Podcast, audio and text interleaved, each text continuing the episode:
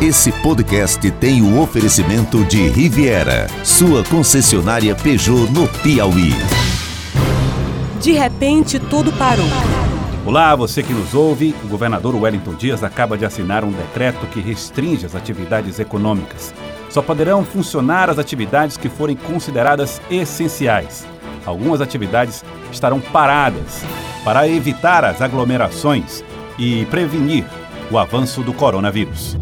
Atividades culturais estão suspensas por tempo indeterminado. Casas de espetáculos, oficinas de dança, teatro e música e festivais não serão possíveis de se realizarem no estado.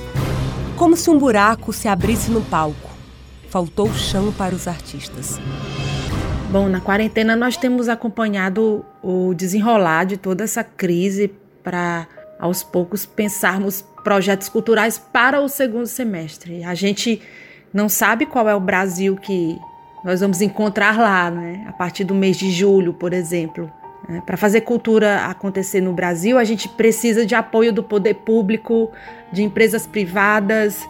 Então, nós devemos considerar importante repensar projetos né, para que eles caibam na realidade brasileira do pós-coronavírus que nós ainda não sabemos qual será. Futuro que a produtora cultural Mariana Reis não consegue prever. O agora nunca foi tão incerto. Então ficamos sem recurso diante de tudo que acontece. Um dia que a gente não vai, é um dia que a gente não tem, é, não compra alimento, não, normalmente não, não temos é, estoque em grande quantidade para passar, por exemplo, uma semana.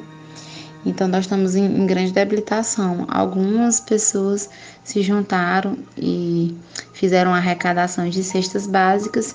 O impacto negativo do tal coronavírus afetou a vida da artista circense Virley Viana. Para desenvolver atividades, ela e outros artistas dependem de muita gente junta, algo que não existe mais. Atuo é, numa trupe, que é a trupe do Sardinha, juntamente com meu companheiro. E vivemos também de rua, né? A gente fazemos artes no sinal, é, em praças. E a nossa situação atual, que depois de muitos eventos cancelados, né? Como existem poucos editais na cidade mesmo, então a gente sobrevive mais sobre esse, esse público, né, em geral, que são os carros, os semáforos, os, nos parques. E diante dessa situação, é, estamos bem viável. Sou palhaça, Sou malabarista também, manipuladora de com fogo.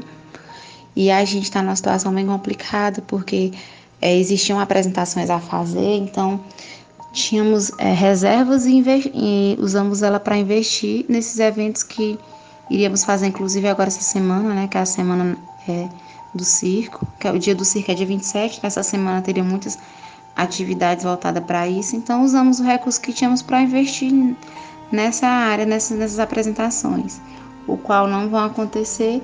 Então ficamos sem recurso diante de tudo que acontece. Um dia que a gente não vai, é um dia que a gente não tem, é, não compra alimento. Grupos artísticos como o Coletivo Piauí Estúdio das Artes, na estrada há 10 anos, pela primeira vez fecha as cortinas. Adriano Abreu, diretor do coletivo, lamenta a ausência de público. Infelizmente, é, a arte que nós fazemos, né, que é o teatro, né, é uma arte presencial. Ela é presencial é, nos ensaios, é presencial quando vai ser apresentada com o público. Então está completamente paralisada. Né? O que a gente pode fazer de estudos, de organização, de ensaios, etc. Isso tem sido feito agora o principal, né, que é ensaiar e apresentar isso, não não há como dar continuidade a essa produção. Isso é inviável, infelizmente. Economia, política, saúde, educação, segmentos diretamente afetados por essa pandemia parecem suplantar a cultura Falamos pouco, mas o desaparecimento repentino das produções culturais trouxe frustração e decepções. Bom, são vários os impactos que a gente está sofrendo com a crise do coronavírus. É, a produção cultural deu uma parada, né? parou junto com o país. A gente sabe o quanto é difícil, o quanto é complicado trabalhar com produção no Brasil e de repente isso acontece. Então, os impactos que a gente está sofrendo são imensuráveis. Né? Uma cadeia está estendida a músicos, atores, fornecedores, trabalhadores informais. Tá todo mundo ali tentando ganhar o seu de maneira honesta e de repente para tudo. É muito complicado. Particularmente falando, eu e a minha sócia, a gente estava com um espetáculo belíssimo em fase de final de produção, que é A Paixão de Cristo de Teresina. Era um espetáculo que estava agendado para acontecer no comecinho de abril ali no complexo da Ponte Taiada, no estacionamento maior. Era um evento grandioso, com cerca de 200 pessoas envolvidas, né, entre atores, figurinistas, é, pessoal da direção, técnica, cenografia, enfim. Mas a gente teve que adiar, claro, inicialmente a gente pensou nesse adiamento para setembro, acompanhando até uma tendência nacional, mas o que a gente tem percebido é que vai ficar um pouco mais para frente. A gente está de olho nas notícias, nos acontecimentos, né? Para a gente tentar prever, é, ter certezas, na verdade, no que diz respeito a datas, né? todos os nossos eventos, tudo que a gente tinha uh, agendado foi adiado. É, nós tínhamos um show com um artista nacional, nós tínhamos outro projeto com artistas locais. É, obviamente que as conversas continuam, né? esse sonho de fazer tudo isso acontecer, essa vontade de fazer com que as coisas aconteçam, elas continuam. Então tem o impacto financeiro, tem a decepção também, você se sente um pouco frustrada e ao mesmo tempo preocupada, pensa o tempo todo quando é que isso vai acabar, será que as pessoas vão saber lidar com isso depois? Será que a gente vai conseguir? Então a gente se pergunta isso o tempo todo. A gente está tentando pensar mais, ser mais criativo e, apesar de tudo, manter, claro, o otimismo. Parar obriga a pensar em planos que sabe lá quando sairão do papel. O impacto é, econômico, social e artístico com relação ao coronavírus, com relação a essa crise na saúde pública, nos trabalhos do grupo foi 100%. Nós estamos absolutamente parados, teremos que redimensionar todos os trabalhos, né, redimensionar as datas dos trabalhos né, que nós estávamos fazendo né? E nós ainda não dimensionamos assim o que é que vai acontecer é, com essa paralisação e nem como será essa volta, infelizmente. A situação realmente muito grave, né? E nós não sabemos ainda como agir porque é uma coisa muito nova também é, do mundo contemporâneo. A gente nunca passou uma crise dessa. E, enfim, estamos atendendo a solicitação das autoridades públicas, a, os decretos e as legislações que estão surgindo no sentido de permanecermos absolutamente parados, até porque, é, como nós trabalhamos com arte cênica, né, não tem público, não tem ninguém na rua e, e, obviamente, ninguém vai querer incentivar nenhum tipo de aglomeração para evitar essa proliferação da doença. Né? A diversidade do setor cultural tem um ponto comum: é que artistas e produtores continuam se movendo. A gente que trabalha com produção cultural não, não para, né? Então a cabeça tá fervilhando o tempo todo. A gente vai colocando as coisas para fora, eh, vai colocando no papel e aí, quem sabe, mais na frente a gente aproveite tudo. Né? Mais importante mesmo é a gente ficar em casa, é se cuidar, cuidar da saúde. Eu acredito que todos nós é, vamos precisar de um recomeço mais na frente e a gente precisa estar tá saudável para isso, né? Então, saudável é, mentalmente, saudável fisicamente, né? Para continuar criando e, quem sabe, ajudar a transformar a realidade que está tão complicada. E o grupo de teatro aposta nos estudos e aperfeiçoamentos. No momento, nós estamos estudando, estruturando alguns projetos, né, no sentido de, de, de ver aquilo que se pode fazer em casa para adiantar os projetos é, observando o desenrolar do problema, né, da crise na saúde pública e, enfim, em casa, né, né, lendo, estudando e organizando uma ou outra coisa relativa aos projetos. Nós temos um grupo né, onde a gente conversa, né, os membros do, do, do coletivo Piauí Estudo das Artes estão sempre é, em comunicação acompanhando é, o que se pode ser feito é, nesse, nesse período.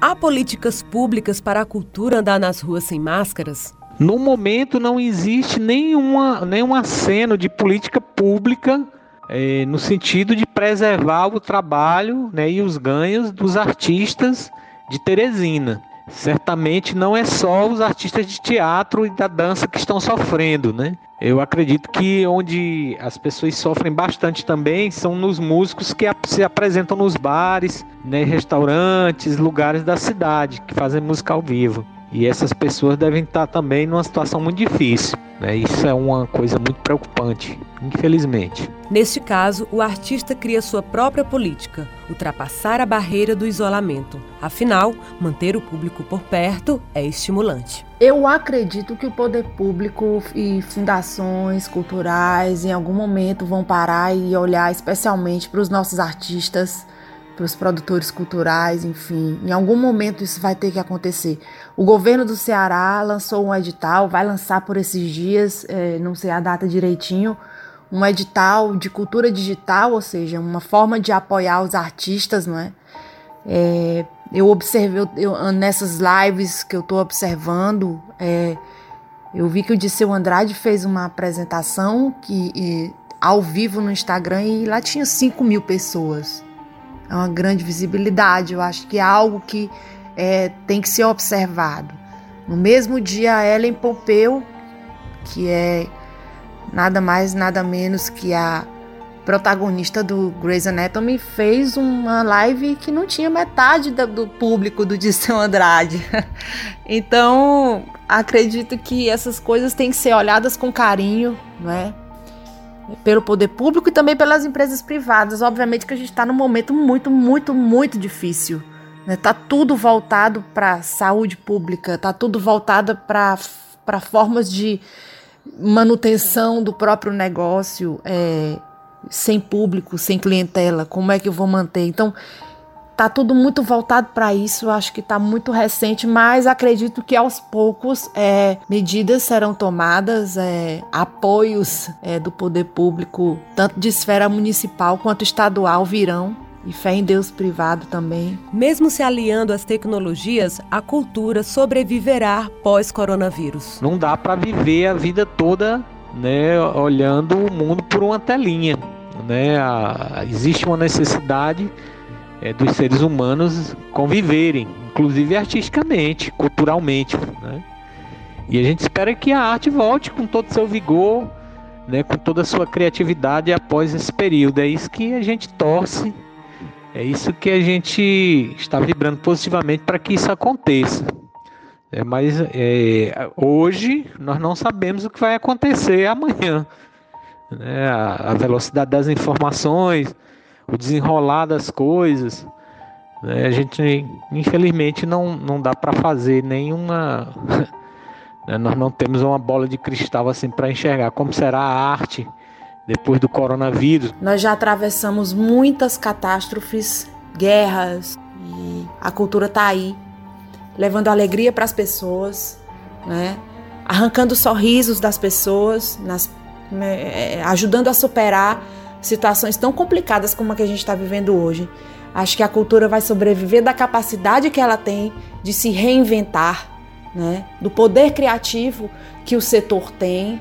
E eu acho que nós vamos sair desse dessa fase tão complicada ainda mais unidos, né? Olha só, algo que separa as pessoas de repente vai unir todo mundo, eu tenho certeza disso. Que a cultura vai sim fazer a diferença. Que os nossos governantes olhem com carinho para a cultura, porque é a gente que arranca sorriso, é a gente que dá alegria para as pessoas. Para o filósofo Luiz Felipe Pondé, sairemos da pandemia como quem supera uma guerra. A gente vai sair do, do, do, da crise do corona como se a gente estivesse saindo de uma guerra mundial, do ponto de vista econômico. Né? Do ponto de vista de mortes, não.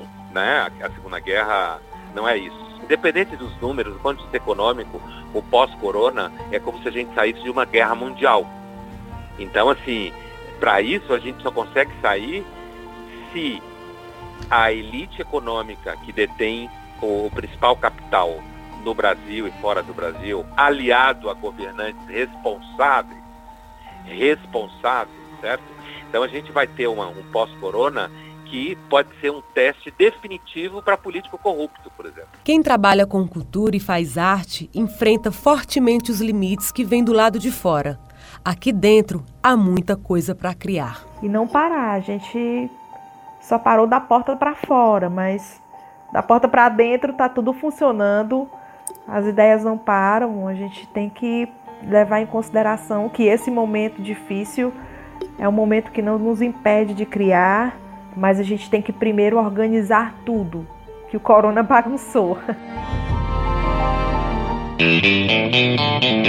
E o podcast Cena Cultural Cultura versus Coronavírus vai ficando por aqui. Conto com a colaboração de Glendon Shoa e Demir Júnior. Quer saber os eventos cancelados no estado? É só seguir arroba podcast Cena Cultural no Instagram. Todas as informações estarão lá para você. Vou ficando por aqui e até o próximo episódio. Tchau, tchau.